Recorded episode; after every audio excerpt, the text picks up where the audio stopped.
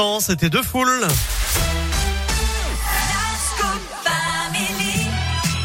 C'est l'heure, l'heure de retrouver Valentin Chenard pour la minute euh, de l'écho. Salut Valentin. Et rebonjour. Alors attention, on va parler impôts pour commencer. Attention surtout à la date euh, limite.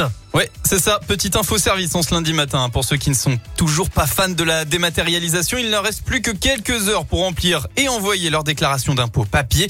C'est jusqu'à ce soir 23h59 pour la mettre dans une boîte aux lettres, le cachet de la poste faisant foi. À noter que pour la déclaration en ligne, ça change en fonction des départements. Fin de la campagne le 25 mai pour l'Ain, le 1er juin pour la Loire, le 8 juin pour le Rhône ou encore le Puy-de-Dôme. Et pour rappel aussi, principale nouveauté cette année, l'exonération des pourboires ou encore le relèvement du plafond d'exonération des heures supplémentaires. Euh, oui, Valentin, merci. De rien. Je suis là. On va parler du supermarché maintenant et ça bouge dans le bon sens. Enfin, il était temps euh, concernant les prix. Hein Ouais, c'est ça. hein, C'est une petite bonne nouvelle.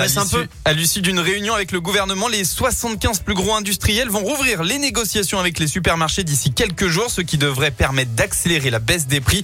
En fait, pour mieux comprendre, chaque année, les prix des produits vendus par les industriels aux supermarchés sont fixés à l'issue d'une période de négociation.